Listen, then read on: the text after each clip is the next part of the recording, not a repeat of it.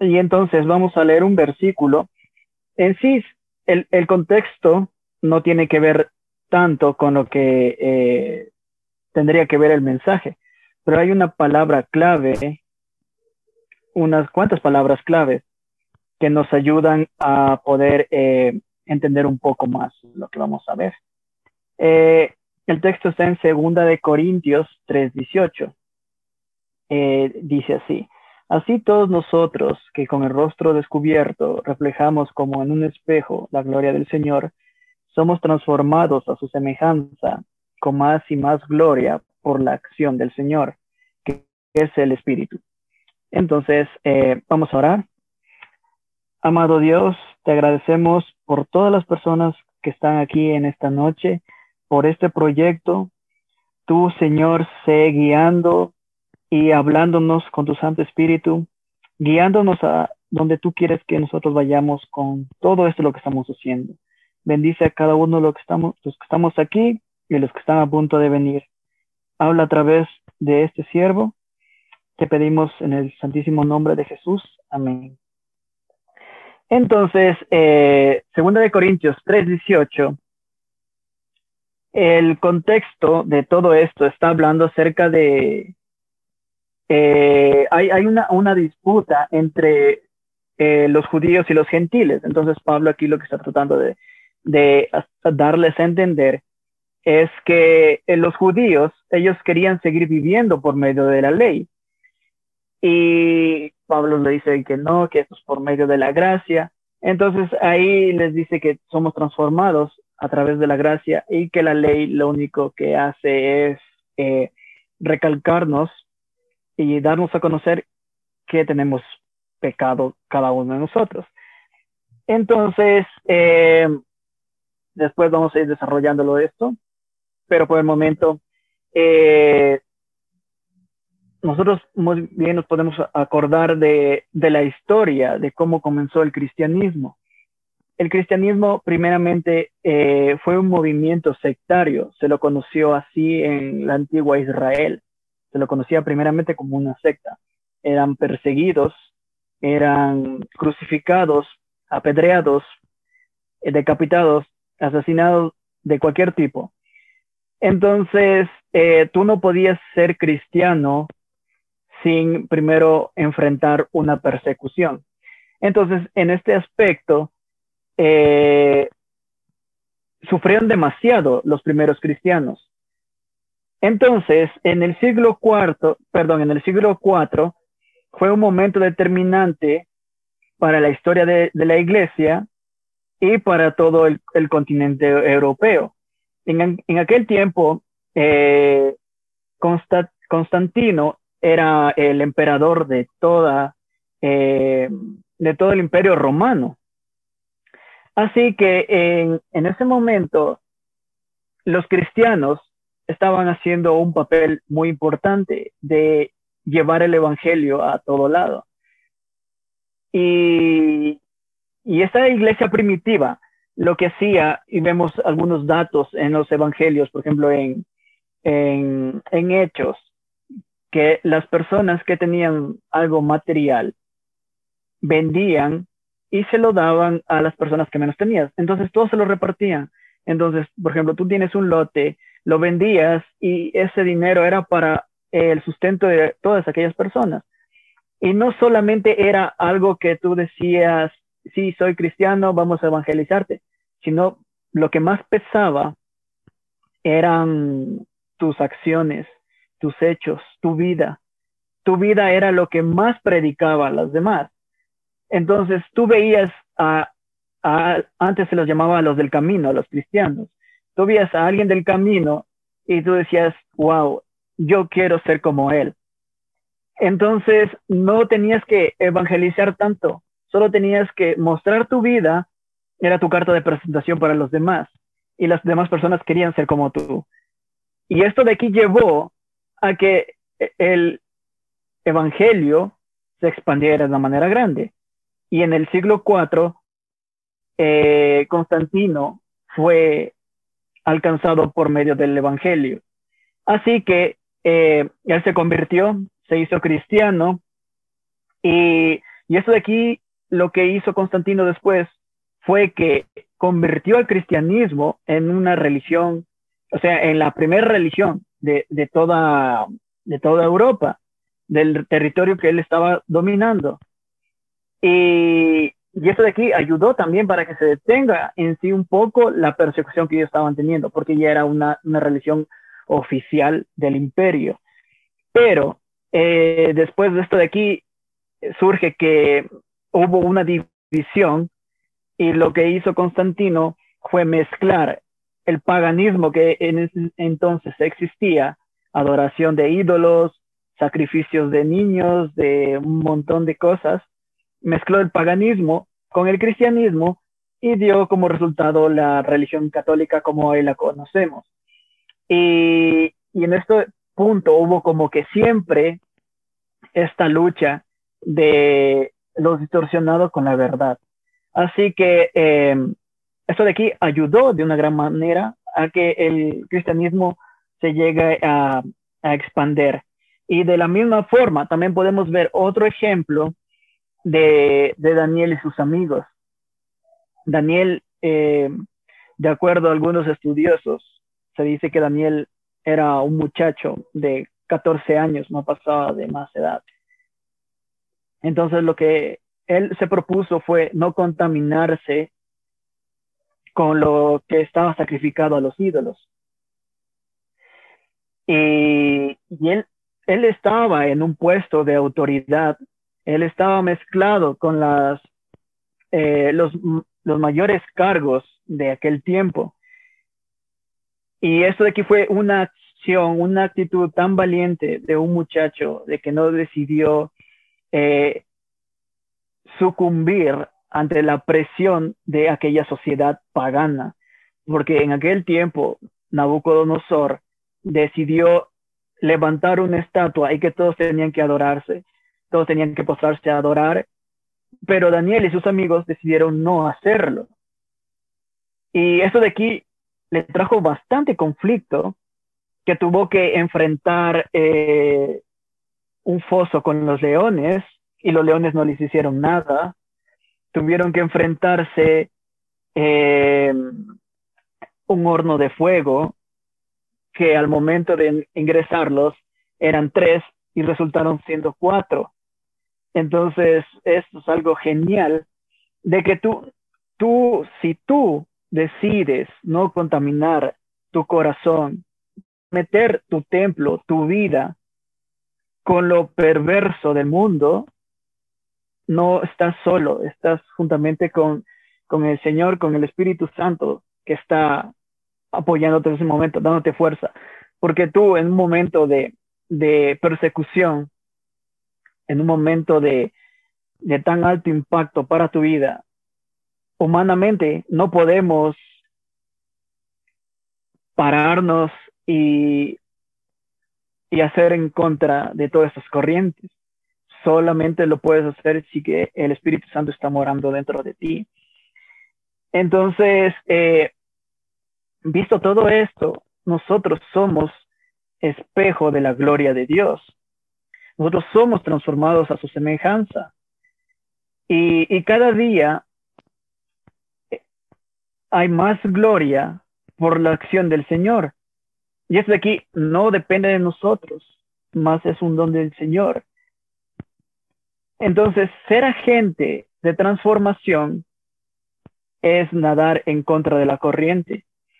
Y nosotros nos podemos preguntar, ¿y ahora, actualmente, en qué contribuye? ¿Cómo es un agente de transformación la iglesia, la iglesia actual? Y muchas veces nosotros nos podemos preguntar esto y podríamos responder. Generalmente la iglesia no está haciendo mucho y si lo está haciendo es, es muy poco. La iglesia se está mezclando con, con lo sacrificado a los ídolos. Está ingresando muchas cosas que no deberían estar en las iglesias. Y, y tendremos que analizar en, en este punto si tú ves, si que alguien ve tu vida, ah, ¿crees que alguien solo con ver tu vida quisiera convertirse al cristianismo. Y, y, algo, y esto es algo que muchas veces nos topamos.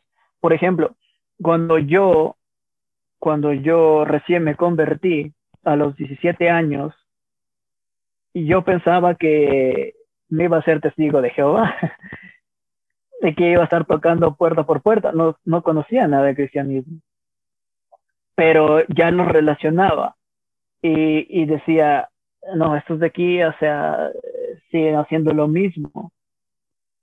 Se dicen que están sirviendo a Dios, que siguen los caminos de Dios, pero eh, no hay ninguna diferencia. Entonces, sí que voy a hacer como ellos, mejor sigo siendo lo mismo. Y eso es lo que eh, en mi tiempo, si no hubiera sido alcanzado por el Señor, eh, hubiera pesado y hubiera sido un factor determinante para que no te acerques al Señor. Entonces, no solamente sería yo, sino que son muchas personas que tienen esa misma opinión, que el cristiano es este, que el cristiano es este, que el cristiano es tal cosa, que el cristiano es un ignorante, pero si que nosotros fuéramos realmente a lo que era un cristianismo real, puro, en, en los tiempos antiguos, ser cristiano era que eras una persona increíble académicamente y no como ahora. Por ejemplo, ahora un cristiano es una persona tonta, un cristiano es una persona ignorante que tiene su cabeza en ídolos, en, en cosas que no existen en su imaginación. Pero para poder ser cristiano, tú necesitas menos fe todavía que para ser ateo. Porque para ser ateo, tú tienes que eh, creer que de la nada surge algo, que, que todo surge de acuerdo al azar y etcétera, pero no me quiero meter en este tema. Entonces, eh, en tiempo antiguo, ser cristiano era, era que eras una persona de lo, de lo más genial. Pero poco a poco se ha ido distorsionando esto. Pero nosotros tenemos que tener en claro cuál es nuestra identidad en esta sociedad como pueblo de Dios y cuál es nuestro rol en el mundo. Tenemos que ser influencia positiva para todos los que nos rodean. No tenemos que acomodarnos a este sistema de este mundo, porque mientras más nos amoldemos, más insensibles nos volvemos, espiritualmente hablando. Y muchas veces eh, he tenido casos de muchachos que, bueno, esto aquí va a diferir de acuerdo a las opiniones de cada uno, pero hay personas que dicen, por ejemplo, puedo estar viendo películas eh, de posesiones y no pasa nada. Bueno, no te puedes pasar nada, pero espiritualmente sí hay un, hay un, un efecto que eso va a producir en tu vida. Porque eso aquí ya son cosas espirituales. Pero si tú ya eres insensible espiritualmente, te va a dar lo mismo. Va a decir, no, no me pasa nada. Por ejemplo, esto de aquí es una analogía de, del sapo. Tú al sapo, si tú le pones en agua hirviendo, ese va a saltar inmediatamente. Pero si tú le pones en agua fría y poco a poco va subiendo la llama sobre la intensidad del calor, se va adaptando a ese calor y al final lo que sucede es que muere hervido. Y es lo mismo espiritualmente nosotros. Si que más nos amoldamos a los deseos de este mundo, más eh, insensibles nos volveremos. Y, y, no tendremos y no tenemos que postrarnos a, a todo lo que el mundo actual nos pide que nos postremos. Tenemos que hacer contra a todo este progresismo que está atacándonos ahora. Porque la iglesia, en lugar de transformar, ha sido transformada en lugar de ser luz, ha sido apagada. En lugar de ser sal, es insípida. Y cuando la sal ya no sirve para su función, entonces ya no sirve para nada. Entonces a veces nosotros pensamos que el cristiano solamente está para proclamar el Evangelio y para nada más, que no tienes que meterte en ningún otro tema, que no tienes que meterte en la sociedad, que no tienes que meterte en el gobierno, que no tienes que meterte en las políticas.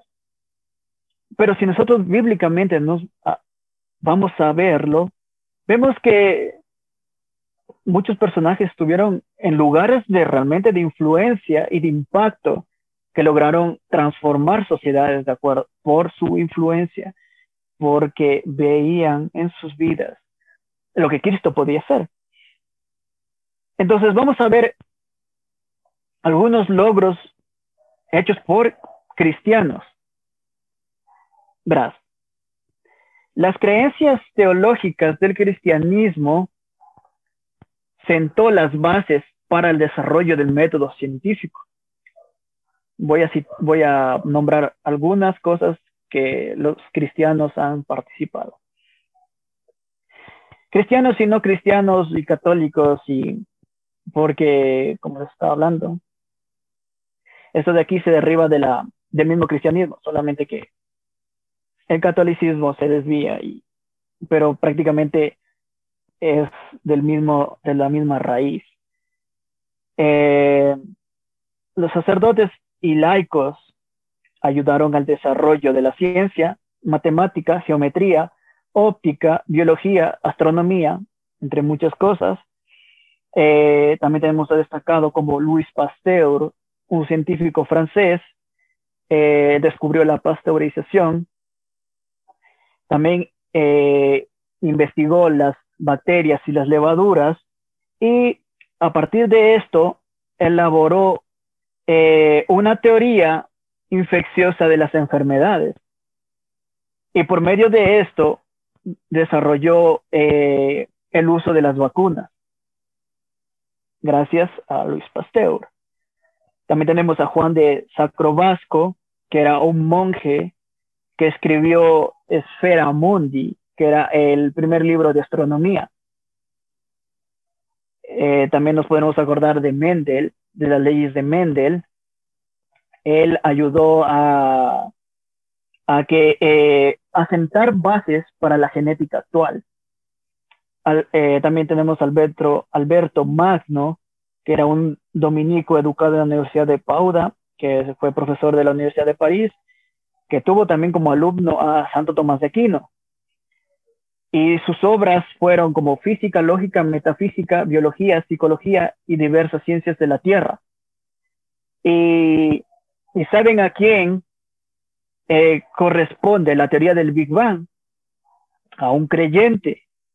Este era un sacerdote que se llamaba Jorge Lemaitre. Fue profesor de física y astronomía en la Universidad Católica de Lovaina, Bélgica, y fue el padre de la teoría del Big Bang que él, le llamaba el átomo, el átomo primitivo. Entonces, estas son pequeñas cosas para poderles citar, porque de aquí es una vasta cantidad que no podría terminar de mencionarles esta noche. Y muchas, gente, muchas personas dicen, el cristianismo no sirve para nada, el cristianismo no aporta, el cristianismo es un retroceso para la sociedad. Pero si vemos estos datos, es totalmente diferente, porque el cristianismo asentó bases para el desarrollo de la sociedad actual. Y esto es algo que eh, se nos va a meter y nos van a seguir eh, atacando por medio de esto, de que el cristianismo tiene que existir porque el cristianismo es retrógrado y no sirve para nada. Eso es lo que estamos sufriendo, estos ataques por afuera de la, de la iglesia. Y esto de aquí es este progresismo que está creciendo eh, enormemente. Eh, este progresismo surge de, de ideologías comunistas desarrolladas por Karl Marx y, y Engels, eh, de acuerdo al manifiesto comunista, la lucha de las clases. Esto de aquí es traspuesto a la sociedad. Eh, y ustedes han de haber oído, el patriarcado, eh, el proletariado, eh, todas las personas que están en los altos lugares están oprimiendo al pueblo, al, al proletariado y, y, tenemos que hacer contra todo esto. Y entonces de aquí, si nosotros podemos estudiar de acuerdo al tratado, a este manifiesto comunista, ellos están en un proceso de, de, de, construcción moral y social. Todo lo que nosotros conocemos es relativo y puede ser fácilmente cambiable. Por esto es que eh, ahora eh, se está implementando estas leyes como del aborto, los LGBT y un montón de otras cosas. Pero nosotros como cristianos siempre nos vamos a estar oponiendo. Y eso es justamente lo que ellos ya estaban analizando anteriormente, de que el cristianismo es la piedra de tropiezo para el desarrollo de la sociedad, para el desarrollo de un progresismo, para el desarrollo de todo el potencial del ser humano para lograr ser como Dios. Así que eh, eh, no hay duda de que si que dejamos que nos pisoteen y amoldarnos a aquellas cosas aceptándolas como correcto, de lo cual no es implementando en las leyes de nuestro país, de nuestra constitución, permitir que estas personas legislen, nos van a eliminar. Y esto es algo de que siempre han querido hacerlo. Por ejemplo, Voltaire, esta persona dijo que eh, cuando él muera, el cristianismo iba a dejar de existir. Pero ¿qué sucedió? Esto fue por el siglo XVIII eh, más o menos. ¿Qué pasó? Voltaire murió y utilizaron su casa para vender libros para hacer una imprenta cristiana. Entonces siempre han buscado hacer eso. Nunca van a poder eliminar a la iglesia. Entre más persecución, entre más problema, entre más aflicción, es cuando más la iglesia se aviva y cuando más la iglesia crece. Esto es lo que pudimos ver en las cruzadas. Cuando hubo persecución, era cuando más el pueblo de Dios se avivaba. Y probablemente ahora sea necesario otro avivamiento. Porque estamos totalmente muertos y necesitamos avivarnos. Y Dios de una forma u otra va a avivar la iglesia.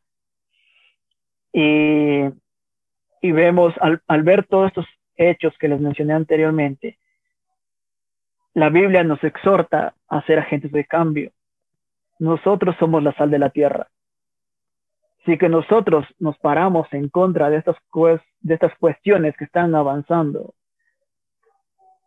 no van a poder, no van a poder. En varios países se, ha estado intentando imponer la ley del aborto pero por acción de los cristianos, estas leyes no han, eh, no han sido aprobadas. ¿Y qué sucede? Por ejemplo, en Honduras prohibieron de forma total todo tipo de, de intención de aborto. Pero ¿qué hizo la, la, ONU a este mismo día, ese mismo día de que se rechazó esa prueba? Eh, la ONU dijo que se debe aprobar la ley del aborto hay agentes muy poderosos que están metiéndose en los gobiernos y ya no son nuestro gobierno lo que legisla, sino son a los amos a cuales ellos se deben los que realmente van a legislar. Pero si nosotros nos unimos y hacemos un solo puño, no nos van a poder eh, amedrentar porque no nos vamos a postrar ante todo este progresismo que nos están vendiendo. Y, Pablo en su carta a los Efesios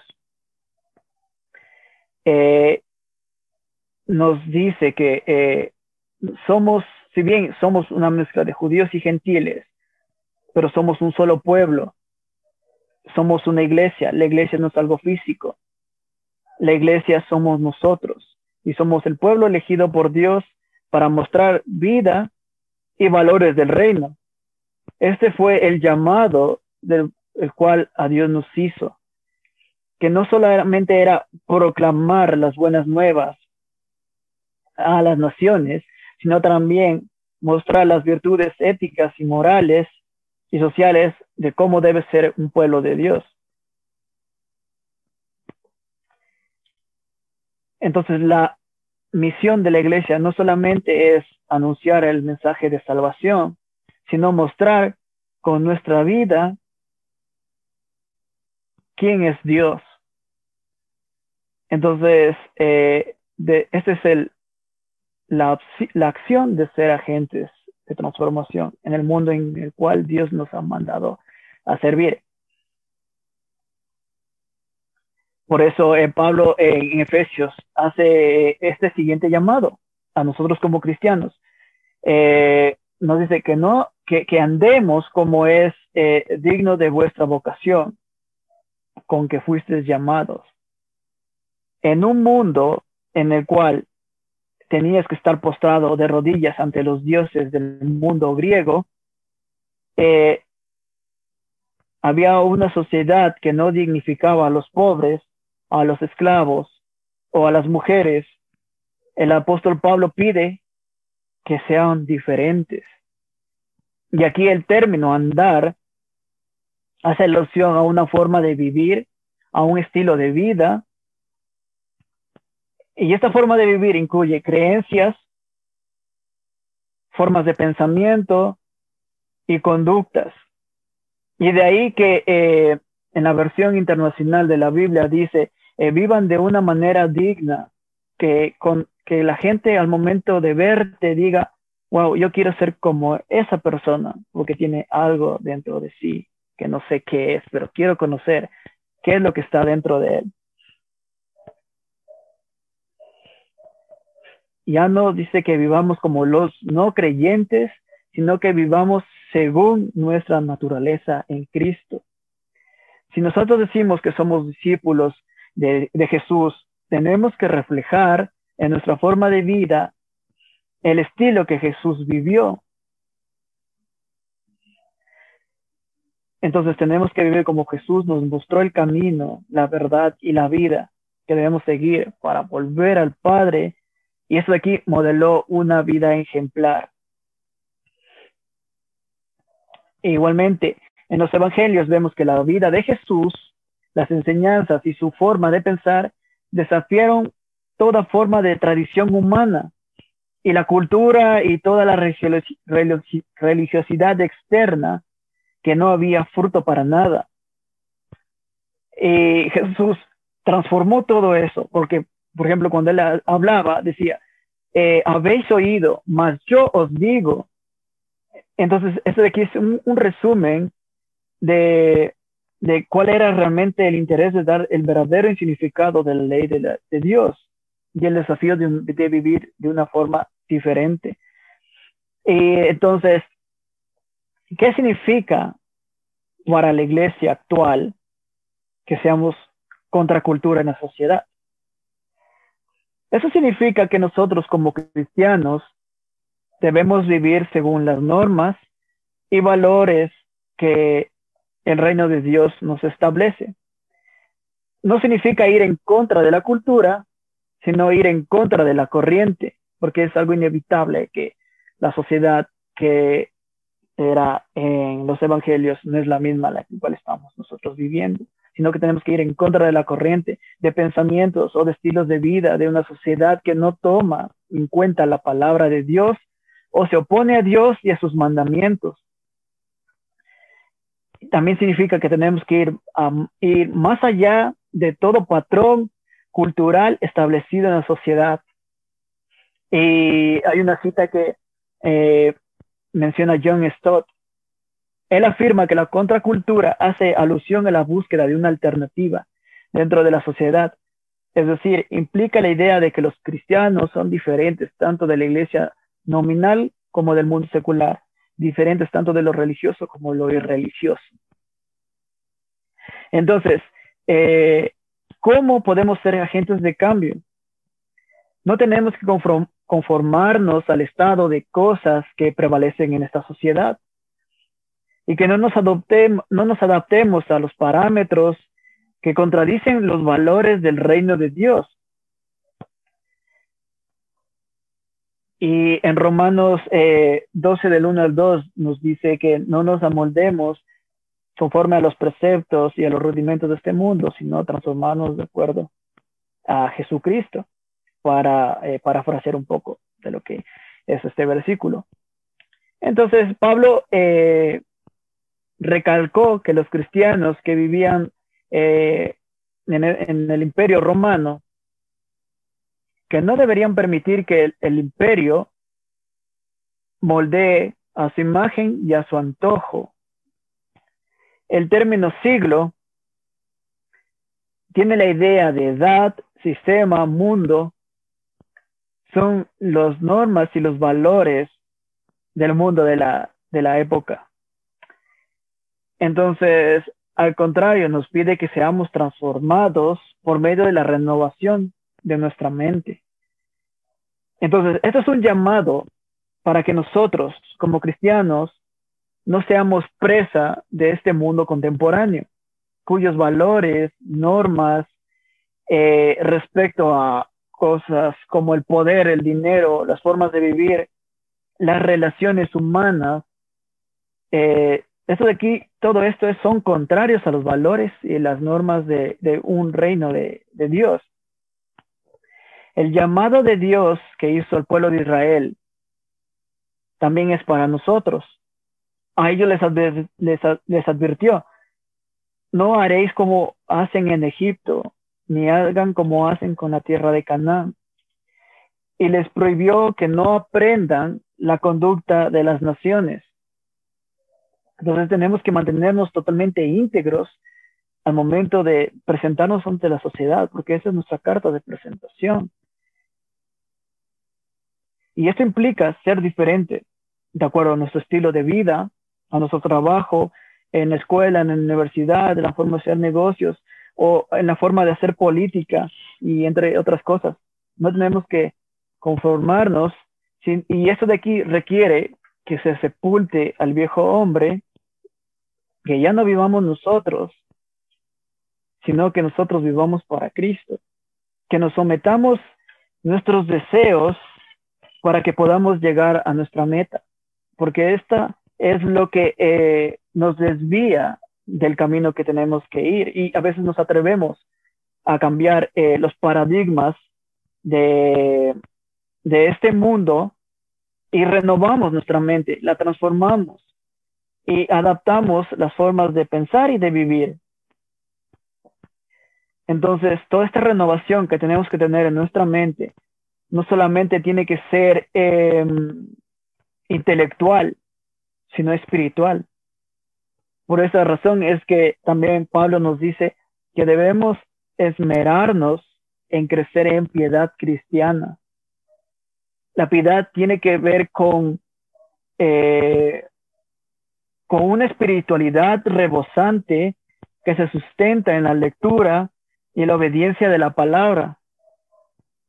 Ejercitarnos en la oración, en el ayuno, va a depender totalmente eh, de Dios y del poder de su Espíritu Santo para que nos llene y para que podamos ser agentes de cambio en la sociedad. Y ser contracultura implica ser diferentes en cuanto al carácter y al estilo de vida. Jesús nos dijo, ustedes son mis discípulos, ustedes son sal de la tierra y ustedes son la luz del mundo. No nos podemos ocultar, no podemos ocultar este evangelio porque allá afuera hay gente que necesita, hay millones de personas que se están perdiendo porque el evangelio no está llegando como debería ser, está llegando totalmente diluido tiene que ser un evangelio totalmente puro para que pueda surgir un efecto en las personas. El reino de Dios en Jesucristo trae salvación, es un nuevo poder, nos trae vida abundante y una forma de ver y de plantear la vida. Este reino trae consigo nuevos valores, trae honestidad, justicia y el amor que Dios nos deposita en cada uno de nosotros. Y el llamado a ser sal y luz no solamente estaba, eh, esto de aquí está justamente en el comienzo de los evangelios de, de Mateo y no al final, porque justamente tenemos que ser eso primeramente para poder impactar a las demás personas. Hay que, recordar que Dios ha puesto toda la influencia para poder ir afuera y poder generar una revolución. Y por poder de su gracia, podemos hacer que todo se postre ante los pies del Señor. Entonces, eh, hay, que, hay que ir afuera y llegar con la luz, sabiendo que hay millones de personas que están allá afuera que necesitan de Dios. Entonces, eh, esto sería básicamente todo lo que les tengo que decir.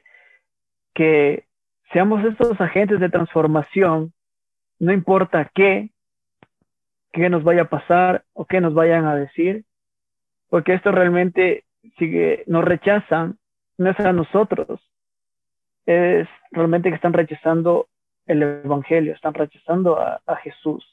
Y no importa lo que hayas hecho, tienes totalmente todo el tiempo para poder regresar a los brazos del Señor, analizando tu vida, que tu vida es realmente esta carta de presentación ante los hombres y, no dejar que las personas empiecen a blasfemar el nombre santísimo de Dios por causa de nosotros. Entonces es momento de regresar a ser esta sal que preserva la tierra.